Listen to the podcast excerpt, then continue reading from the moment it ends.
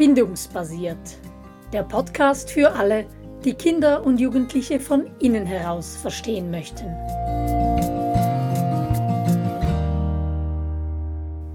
Kinder unter sieben verstehen, so heißt unsere aktuelle Podcast-Serie. Und in dieser fünften von sieben Folgen schauen wir uns die immensen Trennungsprobleme und damit verbunden auch die Ängste von kleinen Kindern an. Ja, und ich bin Simona, ich bin Mama von drei Kindern, die so knapp unter und knapp über sieben Jahre alt sind. Ja, und ich bin Angela. Meine Kinder haben die sieben schon längst hinter sich gelassen. Die jüngste ist kurz vor 17 und die beiden großen sind bereits erwachsen. Ja, und wenn wir über Trennung sprechen, dann kommt uns wahrscheinlich im ersten Moment einfach die physische Trennung in den Sinn. Ähm, ein Kind, das abgegeben wird an eine andere Person, sei es die Großmutter oder der Babysitter oder auch ähm, in die Kita. Kinder, die in den Kindergarten kommen und Trennungsprobleme haben und so weiter. Wir kennen es auch von unseren Babys, die im ersten Jahr, ähm, wie sagte seine Mutter mal so schön, das Kind wohnt auf mir. Ähm, keine Trennung ähm, ist da fast nicht möglich. Aber Trennung beinhaltet nicht nur die physische, körperliche Trennung. Ähm, Simona, erzähl doch mal, was Trennung auch noch alles sein kann. Ja, da hilft uns der Blick auf diese sechs Bindungswurzeln, die wir ja auch schon in einem Podcast beschrieben haben. Und Trennung ist eben viel mehr als nur diese Trennung auf der sinnlichen Ebene, die du jetzt gerade beschrieben hast. Es geht da auch darum, dass ein Kind erfährt oder selber feststellt, hey, ich bin ja nicht gleich wie die anderen oder ich gehöre da irgendwie nicht dazu, eine Gruppe ist nicht loyal zu mir. Also Trennung kann eben auch auf diesen Bindungswurzeln sein. Und ganz verletzend ist auch oder da sind kleine Kinder auch sehr verletzlich dafür, wenn sie nicht wertgeschätzt werden, wenn sie missgebilligt werden, wenn sie übersehen werden in dem, was sie, was sie tun. Und Trennung auf all diesen Ebenen löst eben auch sehr viel aus bei unseren Kindern. Das ist nicht nur das physische Aufeinanderwohnen oder aneinander gebunden zu sein. Ja, und ähm, Trennung, da geht es auch nicht nur um die Kleinkindphase, das ist etwas, was uns ja eigentlich ein Leben lang begleitet und auch in der Teenie-Phase noch einmal sehr ein großes Thema ist, wo, wo viele auch alarmiert sind deswegen. Und das ist auch das Stichwort Trennung. Du hast schon angesprochen, es löst Ängste aus. Trennungsangst ist ein Begriff, den wir kennen. Aber Trennung löst eigentlich drei verschiedene Emotionen aus, wenn wir so wollen. Und Alarm oder Angst ist eine davon. Es gibt auch noch zwei weitere. Ja, genau. Und die sind meistens dann so heftig, dass man sie im ersten Moment gar nicht schön auseinander dividieren kann. Und die gehen dann manchmal so rum wie in einer Waschmaschine im Schleudergang.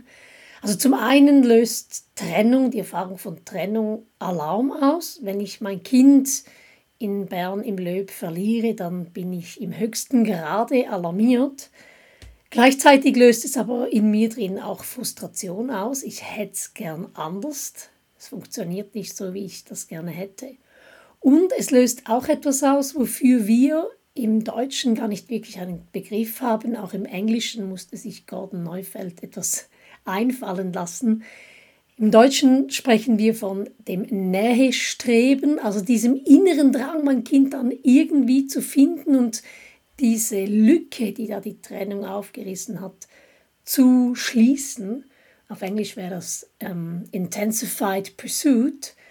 Und diese drei Gefühle, Alarm, Frustration und dieses Nähestreben, die werden gleichzeitig ausgelöst, wenn wir Trennung erfahren, die zu groß ist, als dass wir damit umgehen könnten.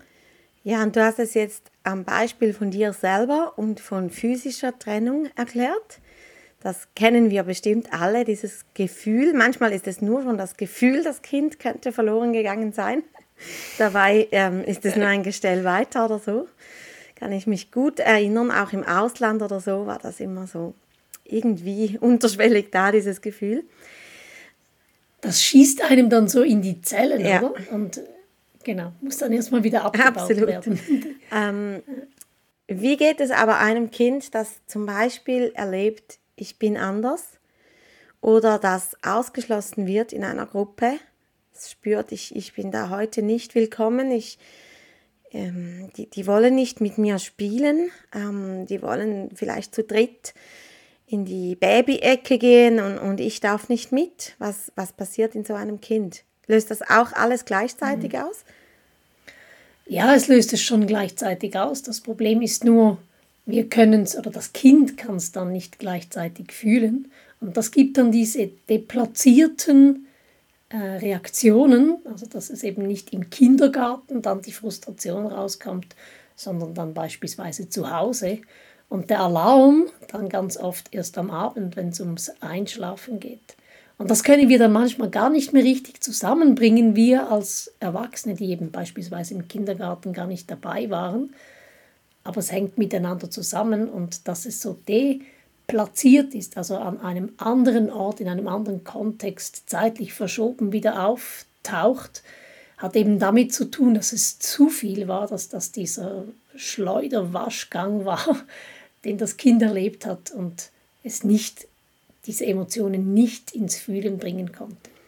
Das würde umgekehrt also heißen, dass wenn ich ein Kind habe, das abends nicht einschlafen kann, weil es Angst hat vor dem Monster unter dem Bett, dass ich da mal hinschauen müsste, ob es sein könnte, dass das Kind ähm, zu viel Trennung erlebt hat an seinem Tag. Genau, diese rhetorische Frage. Das ist dein Spezialgebiet, äh, alles was mit Ängsten zu tun hat.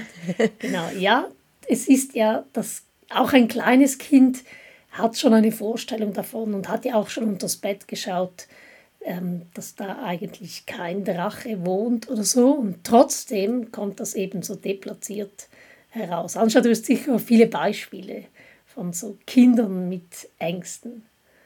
Ja, tatsächlich ähm, erlebe ich das immer wieder in der Beratung, dass Eltern dann kommen und, und mir auch erzählen, was sie schon alles versucht haben, dagegen zu machen, von irgendwelchen Monsterstofftieren, über vielleicht beten, über ähm, Musik laufen lassen, genau, ähm, Licht anlassen und so weiter, ganz viele Dinge. Und es geht dabei immer darum, die Angst zu bekämpfen. Und wenn ich dann sage, ja, Moment, ähm, wir müssen zuerst schauen, woher das kommt, warum ist das Kind alarmiert, was könnte ähm, da unterschwellig sein. Und das sind manchmal auch verdeckte Dinge, das sind nicht immer so die ganz offensichtlichen, die wir jetzt aufgezählt haben, sondern es kann auch sein, dass das Kind einfach nur eine angedrohte Trennung im Leben hat oder dass es sich eine Trennung vorstellt, dass das Kind vielleicht mitbekommen hat, dass von seinem Gespänli die Eltern sich getrennt haben. Und nun haben Mama und Papa heute gestritten und, und im Kind geht ein Kino ab, dass seine Eltern sich vielleicht jetzt auch trennen und das Kind gar nicht darüber spricht. Und am Abend hat es eben diese Ängste. Also solche Dinge erlebe ich oft. Oder auch nur schon meistens so kurz vor sieben erlebe ich es oft, dass so ein Schritt kommt, dass mehr Bewusstsein da ist für das, was passieren könnte, mhm. dass die Kinder plötzlich schnallen, oh, die Mama, die wird wahrscheinlich vor mir sterben. Oder überhaupt irgendwann. ja, ja, stimmt zuerst. Oder auch, und das weiß ich noch sehr gut, mag ich mich gut erinnern, als ich dachte, wow, irgendwann werde ich ausziehen und nicht mehr bei meinem, mein Papa wird mich nicht immer beschützen können, weil ich dann selber in einem Haus wohne. Und das hat bei mir viel Alarm ausgelöst. Mhm. Es ist ein wahnsinnig wichtiger Punkt, oder? Wenn wir als Erwachsene auf die Kinder schauen und wir überlegen uns, wo gibt es Ängste, Dinge, vor denen sie Angst haben könnten oder wo erfahren sie Trennung und wir schauen mit unseren großen, erwachsenen, hoffentlich reifen Augen auf die Kinder, dann sehen wir oft, dass da eigentlich gar nichts ist. Aber es geht ja nicht um das, was real ist, sondern um das, was das Kind wahrnimmt und da, wo es Trennung eventuell sich vorstellen könnte und wo es sich eben, du hast mit einem Kopfkino gesprochen oder wo es vielleicht Sachen auch ein bisschen falsch interpretiert von Freunden, dass das jetzt ein Ausschließen war oder irgendwie sowas und dass das ganz viel auslösen kann in unseren Kindern. Ja. Wir sprechen jetzt noch nicht vom Krieg in der Ukraine oder von irgendwelchen solchen Dingen, mhm. sondern von alltäglichen Dingen, die unsere Kinder als Trennung erfahren können, wenn wir denn Bindung eben so groß fassen, wie wir es tun und nicht nur von Babybonding und Tragtuch und so sprechen.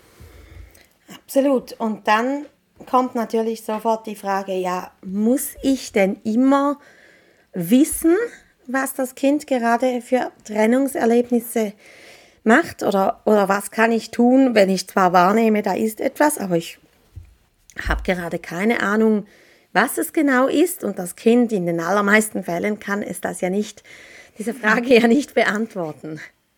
Das wäre noch speziell. ja. Ein Kind, das seinen Eltern sagt, weißt du dann im Kindergarten, das auf der Stufe 2 von Bindung hat Trennung ausgelöst. Genau. Nein, aber worauf du hinaus möchtest, der Punkt, da wo wir dran schaffen können, ist, dass wir unseren Kindern ermöglichen, dass sie eine tiefe Bindung an uns entwickeln können. Das ist die Antwort der Natur. Je mehr Wege, je mehr Möglichkeiten sich dem Kind auftun, um sich an uns oder andere fürsorgliche Erwachsene, das kann ja auch eine Kindergärtnerin sein, zu binden, umso weniger wird es Trennung erfahren. Und da gibt es natürlich diese Tiefe der Bindungsstufen, wo die Bindung tiefer wird, wo sie stärker wird. Und das ist ja nicht etwas, was sich auf Knopfdruck ähm, entwickelt, auch nicht etwas, was wir von außen beeinflussen und steuern können, sondern das ist etwas, was Zeit braucht, was gelingen muss und wo wir einfach ich komme einmal mehr mit dem Gärtner, Angela, die günstigen Bedingungen schaffen, dass das, was in unseren Kindern angelegt ist, nämlich diese Fähigkeit, eine tiefe Beziehung einzugehen, dass sich die entwickeln kann. Ja, das ist ähm, die langfristige Antwort. Die ist super. Ähm, ich gebe den Eltern aber auch gerne noch etwas mit, was sie gerade im Moment tun können. Ähm, anstatt dass sie die Angst bekämpfen und die Angst behandeln und schon von einer Angststörung sprechen oder so im blödsten Falle, ähm, erkläre ich den Eltern dann oft, dass sie einfach für eine gewisse Zeit ein bisschen stärker in die Bindung, in das, was verbindet, investieren können, dass sie ähm, Zeiten etwas verstärken können, wo sie zusammen etwas machen, wo sie einfach dem Kind auch nochmal verbal, aber auch nonverbal versichern, ich bin immer für dich da, wir gehören zusammen, ähm, wo sie Trennungsmomente überbrücken und den Schwerpunkt auf das nachher, auf die Verbindung legen können. Und ganz wichtig natürlich, ähm, das Ganze ein bisschen im Spiel angehen. Mhm. Hast du ein Beispiel dazu? Ja, also immer wenn irgendwo Alarm im Spiel drin ist, wenn ich merke, meine Kinder haben sich erschrocken oder irgendwie von sowas, dann erschrecke ich sie im Spiel mit einem Lachen in den Augen. Das ist dann manchmal eine paradoxe Intervention für Umstehende, aber indem sie merken, oh, ich habe mich jetzt erschrocken, im sicheren Rahmen von Bindung von Mama und im, und im Spiel, sie lacht nämlich und kitzelt mich schon ein wenig, dann können die Emotionen rauskommen. Und da gibt es ja ganz viele Spiele, Verstecken spielen und so, wo man diese, diesen Alarm ins Spiel und somit in den Ausdruck bringen kann oder auch die Bindung ähm, bespielen sozusagen. Ich kann mich gut erinnern, als meine Jüngste gerade so im Spielgruppen- und Kindergartenalter war. Sie hatte auch ähm, eher Mühe mit Trennungssituationen. Da haben wir jeden Morgen das gleiche Spiel gespielt. Ich habe im Bett gerufen, ähm, ich bin die Mama Bär und, und wo ist denn mein Junges? Und dann kam sie dahergerannt und hat sich bei mir unter die Decke eingekuschelt. Und dann habe ich nochmal gesagt, ah, ich bin der große Bär und du bist ja ein Gans. Und dann hat sie immer gesagt, ich bin der junge Bär, ein ganz kleiner. Und dann haben wir da gekuschelt, so Mama Bär, kleines Bär, Bärchen. Ähm, und ich glaube, ich, ich wusste das damals noch nicht, aber ich glaube, das hat sie dann jeweils gestärkt, die Bindung für den Tag gestärkt. Und ja, das ist so wichtig, oder dass wir das im Spiel machen. Ich habe gerade einen Blogbeitrag darüber geschrieben, wie wir diese Bindungswurzeln eben bespielen können, nicht mit der Absicht, irgendwas erreichen zu wollen, ähm, das als Instrument zu nutzen, sondern einfach um die Bindung zu stärken. Und das geht von gemeinsamen Armbändchen, die man knüpft und dem Kind äh, ans Handgelenk knüpft, wenn es in den Kindergarten startet, bis zu über, und das haben wir in unserer Familie, Übernahmen, Spitznamen, die dann nur meine Tochter und nur ich haben und die wir bespielen und so die Gesam Zusammengehörigkeit ja, unterstreichen. Also da ist ganz viel Kreativität gefragt, um diese, um diese Beziehung, diese Bindung zu stärken und dann eben so Trennungsproblemen vorzu, vorzugreifen.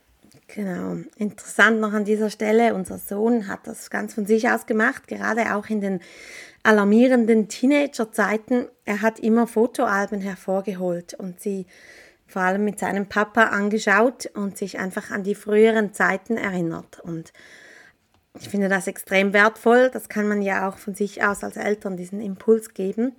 Oder gerade auch, wenn ein kleines Geschwister zur Welt kommt, was ja auch immer eine Trennungserfahrung ist, kann man sich nochmal anschauen, wie war es denn bei dir, als du geboren wurdest. Und ja, das war so schön und ich habe mich gefreut und so weiter und so fort. Also den Möglichkeiten sind hier eigentlich keine Grenzen gesetzt. Ich sehe schon, wir könnten uns Stunden damit darüber unterhalten, denn ähm, wenn Bindung unser grundlegendstes Bedürfnis ist, ist Trennung die allergrößte Bedrohung, die wir im Leben erfahren können eben auf diesen sechs Bindungsstufen, also nicht gleich sein, nicht dazugehören, nicht wertgeschätzt zu werden, nicht gemocht, geliebt zu werden oder nicht gesehen zu werden. Und das ist eigentlich für, für uns der, der Kern von ganz vielen Problemen wie Stress oder Alarm oder Ängsten oder so. Wir könnten da prima einen ganz langen Kurs füllen. Absolut. Im Hinblick auf, im Hinblick auf Kinder unter sieben gehen wir in unserem Kurs Kinder unter sieben verstehen ein, der im August startet. Ja, und dann bedanke ich mich ganz herzlich für dieses Gespräch. Danke auch. Und die nächste Serie, die nächste Folge wird es dann auch wieder in sich haben. Da geht es dann um Wutausbrüche, Aggression, Widerstand und Trotz. Da kann ich mich gut an mich und an meine Kinder erinnern in dieser Phase. Wunderbar. Bis bald. Tschüss. Tschüss.